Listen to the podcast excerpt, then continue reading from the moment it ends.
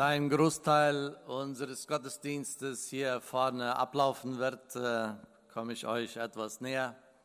Und äh, ja, äh, wir befassen ja uns mit dem Jesaja-Buch aus dem Alten Testament in diesem Jahr.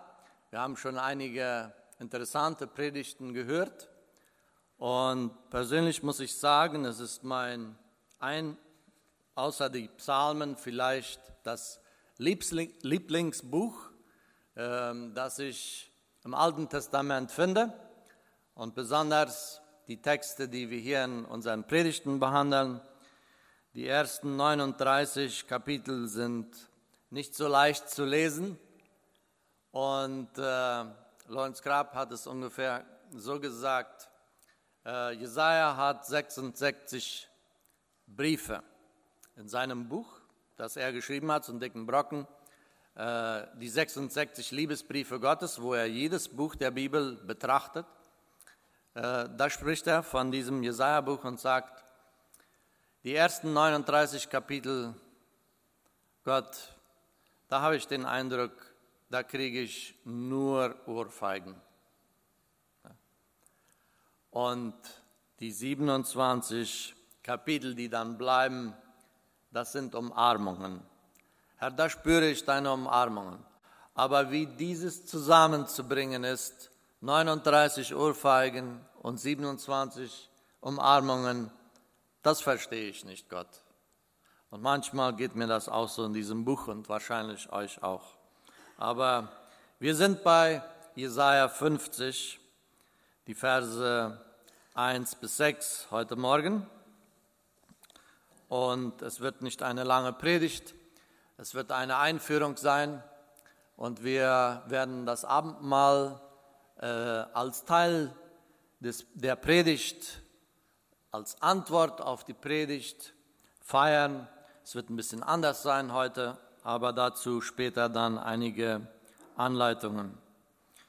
Jesaja 50 von 1 bis 6, da sagt es, so hat der Herr gesprochen. Wo ist denn der Scheidebrief eurer Mutter, durch den ich sie verstoßen oder entlassen hätte? Oder wo ist einer unter meinen Gläubigen, an den ich euch verkauft hätte? Nein, um eurer Verschuldungen willen seid ihr verkauft worden und wegen eurer Übertretungen ist eure Mutter entlassen worden. Warum war also kein Mensch da, wenn ich kam? Warum gab mir niemand Antwort, wenn ich rief?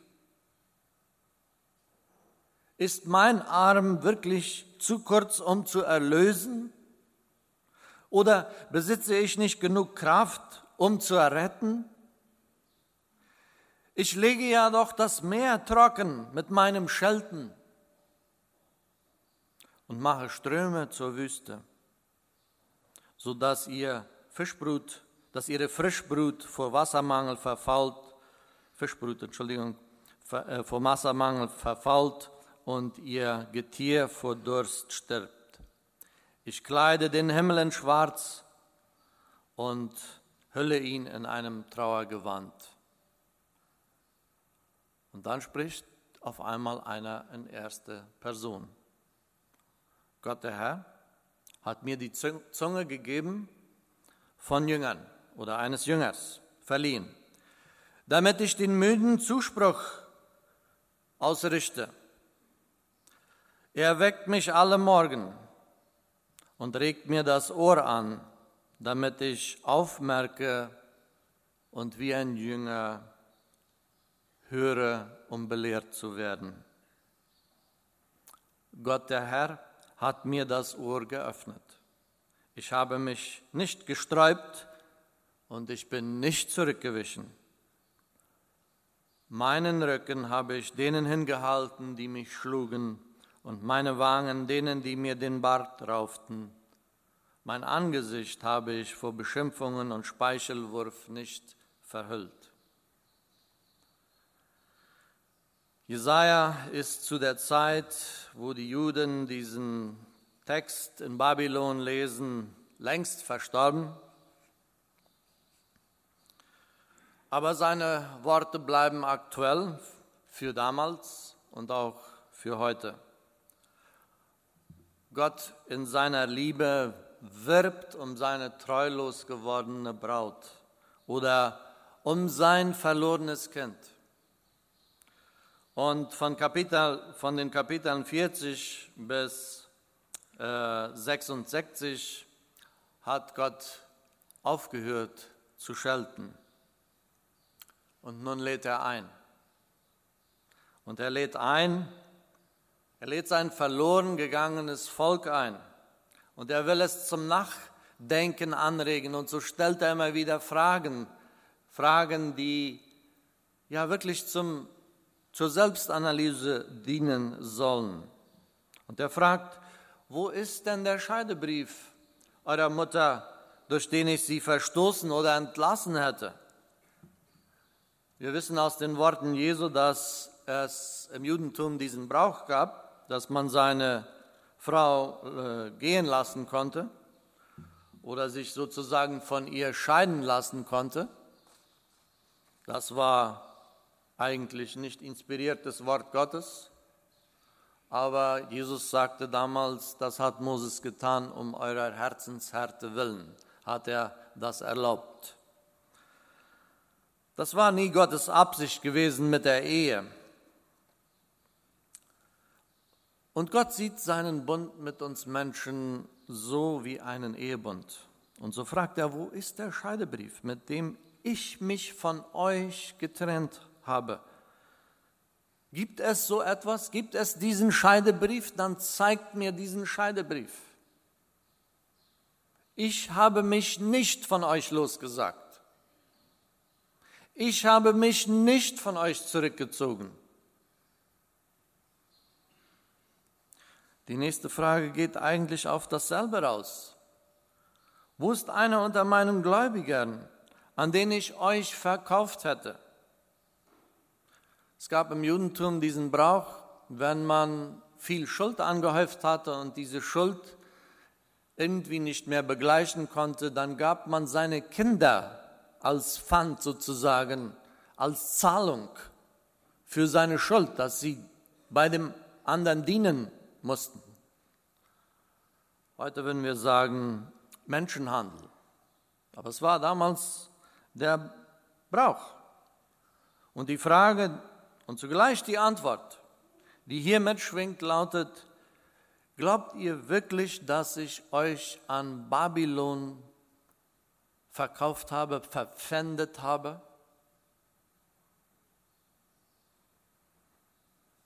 Es liegt uns Menschen im Blut, einen Schuldner zu finden.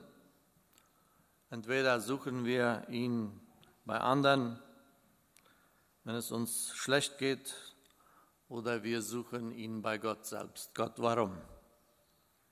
Warum lässt es zu? Wie lange noch? Womit haben wir dieses verdient, dass du uns so strafst? Wir sind ja doch dein Volk. Wir haben ja uns doch immer wieder zu dir bekannt. Du hast ja doch gesagt, du würdest zu uns stehen und jetzt sind wir 70 Jahre hier in Babylon. Lawrence Crabb sagt in seinem Buch,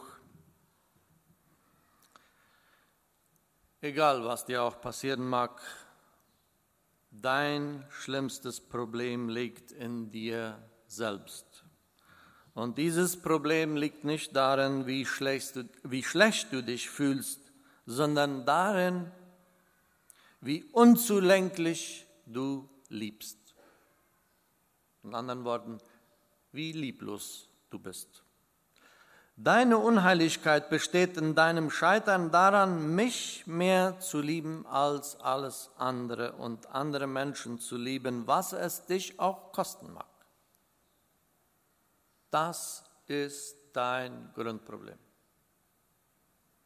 Und es geht eigentlich auf das höchste Gebot heraus.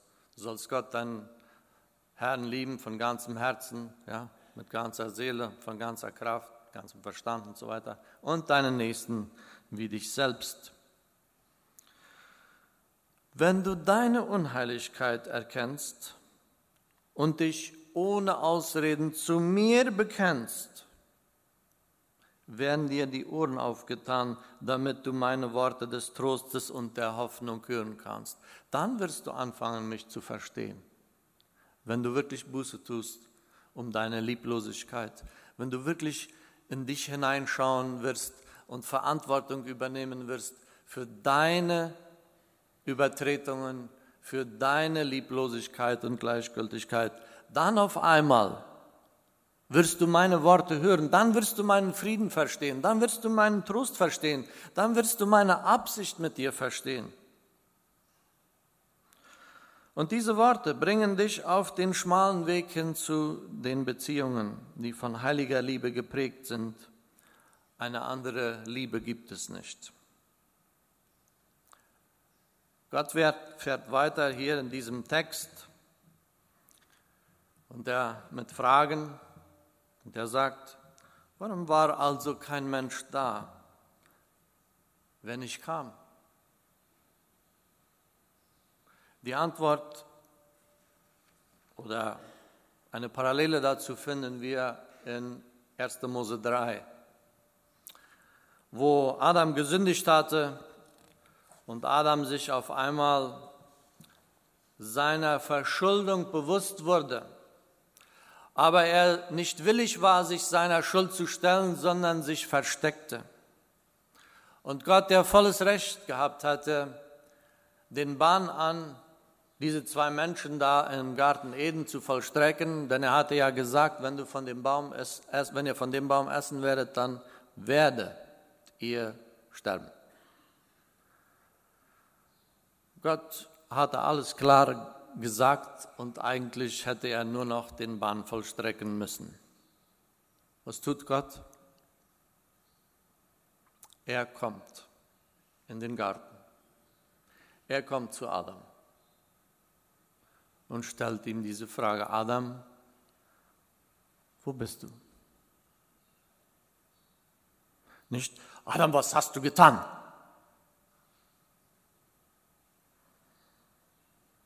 Gott sagt, ich suchte euch, aber ihr habt mich nicht gesucht. Ich rief euch und ich lud euch ein, zu mir zu kommen, aber ihr kehrtet nicht um zu mir. In den Versen 4 bis 6, wie schon angedeutet, spricht auf einmal einer in erster Person und sagt, Gott der Herr hat mir das Ohr geöffnet und ich habe mich nicht gesträubt. Ich bin nicht zurückgewichen. Von wem spricht Jesaja denn hier? Oder wer spricht hier auf einmal in erster Person? Die Antwort wird uns, die wir 2700 Jahre später leben als Jesaja, äh, eigentlich klarer wie die Leute damals und wir finden ihn in Vers 6, wo es sagt, meinen Rücken habe ich dahin gehalten, denen hingehalten, die mich schlugen und meine Wangen denen, die mir den Bart rauften, mein Angesicht habe ich vor Beschimpfungen und Speichelwurf nicht verhüllt. Genauso war es. Der hier in erster Person spricht, ist Jesus, der einzige Gehorsame, der einzige, der sein Ohr öffnete, als Gott zu ihm sprach, der einzige, der sich nicht sträubte und zurückwich, sich nicht versteckte wie Adam sondern der trotz all unserer Schuld sich vor Gott stellte und sagte, ich hab's getan. Er lud auf sich unsere Schmerzen. Wir hielten ihn für den, der von Gott gemartert und geschlagen wurde. Doch er ist um unserer Missetat willen getötet worden. Wir verstecken uns vor unserer eigenen Schuld. Wir wollen unsere Schuld nicht ins Auge sehen. Wir wollen die Verantwortung für unsere Schuld nicht auf uns nehmen. Wir verstopfen unsere Ohren, wenn er ruft. Wir verstecken uns, wenn er kommt. Und er wirbt mit ewiger Liebe um uns. Aber Jesus als der Gerechte bietet seinen Rücken dar, dass er von der Geiselung zerfleischt wird. Er bietet wegen unserer Schuld sein Gesicht dar, damit man ihn verachtet und verspuckt. In einer Schamkultur wie damals muss man sich das mal vorstellen. Die größte Verachtung, die ein Mensch erleben konnte, war, wenn jemand ihn einfach ins Gesicht spuckte. Er bietet seine Wangen dar, dass man ihn schlägt. Heute beim Abendmahl werden wir uns an diesem Geschehen erinnern. Und du und ich haben die Gelegenheit, darauf zu antworten. Wir brauchen uns heute nicht zu verstecken, denn wir wissen, jemand hat sich für uns dahin gegeben. Wir haben im Text gehört, ich kam und niemand war da. Heute hier am Abendmahlstisch ist Jesus gekommen. Und er will, dass auch du dort am Abendmahlstisch bei ihm bist. Gott rief und sagte, niemand hat geantwortet. Heute, während des Abendmahls, wenn wir das Brot nehmen, wenn wir den Wein trinken, dann dürfen wir antworten. Wirst du dich zu ihm bekennen? Wirst du dich klar auf Jesus Seite stellen? Jesus sagt, wer sich zu mir bekennt, zu dem werde ich mich auch bekennen vor meinem himmlischen Vater. Wer sich aber meiner Worte schämt, dem werde ich auch nicht bekennen vor meinem himmlischen Vater. Wir wollen das Abendmahl feiern und wir werden es so machen, dass wir äh, ein Glaubensbekenntnis gemeinsam aufsagen in Ich-Form, in erster Person. Wir werden es anstrahlen und wir werden einen Teil dieses Bekenntnisses als eine Antwort auf Jesu Einladung äh, aufsagen oder beten, gemeinsam beten, jeder für sich mit voller Überzeugung im Bekennen ist eine Kraft Gottes. Wenn wir den Namen Jesu ausrufen, dann flieht Satan. So, wir werden uns, wir werden Gelegenheit haben, uns zu ihm zu bekennen. Und wir werden es so machen, dass ein Teil der Gemeinde nach vorne kommt. Hier sind zwei Tische. Die Diakone, Diakone haben diese Tische vorbereitet. Und äh, wir dürfen das Brot und den Wein nehmen und dann gehen wir und setzen uns wieder hin. Die Diakone werden anzeigen, wer dran ist, sodass es hier nicht zu voll wird, aber auch, dass es langsam doch zieht. Und wir dürfen uns unsere Zeit nehmen am Abendmahlstisch miteinander. Es liegen auch Verse bereit auf dem Tisch. Jeder darf sich einen Vers mitnehmen. Vielleicht hört er Gott in diesem Vers zu ihm reden. Und wenn eine Gruppe dieses Abendmahl genommen hat, dann werden wir gemeinsam ein Lied singen.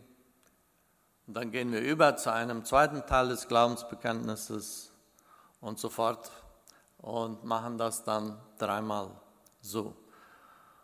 Anschließend werden wir Gelegenheit geben, dass wir auch in Form von Zeugnissen auf Jesu Reden zu uns antworten können.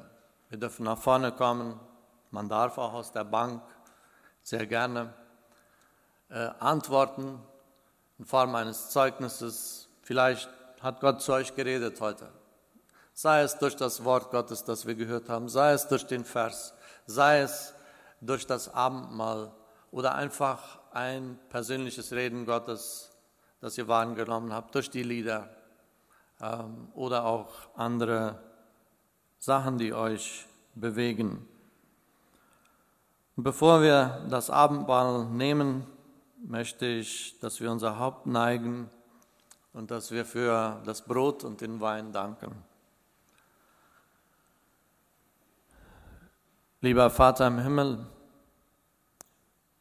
wir sind dir so dankbar, dass du in deiner unendlichen Geduld, mit der du um uns Menschen wirbst, nicht nachlässt, sondern deine Gnade ist jeden Morgen neu.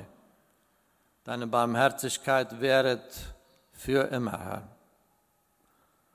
Und dafür danken wir dir.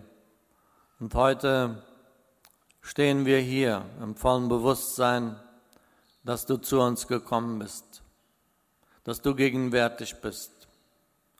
Und auch wir wollen in deine Gegenwart treten. Wir wollen uns dir nahen. Und wir wollen mit ganzem Herzen bekennen und mit, mit dem Mund, mit dem Herzen glauben und mit dem Mund bekennen, was du für uns getan hast. Dass das auch für mein ganz persönliches Leben gültig ist, Herr. Dafür danken wir dir. Wir wollen dich bitten, dass du das Brot, das wir zu uns nehmen, segnen möchtest. Danken dir für deinen gebrochenen Leib, der für uns gegeben wurde. Wir danken dir für den Wein, für dein vergossenes Blut, das all unsere Sündenschuld tilgt, Herr, das uns Sieg gibt in dir. Dafür wollen wir dir heute danken. Segne uns miteinander, darum bitten wir dich. Amen.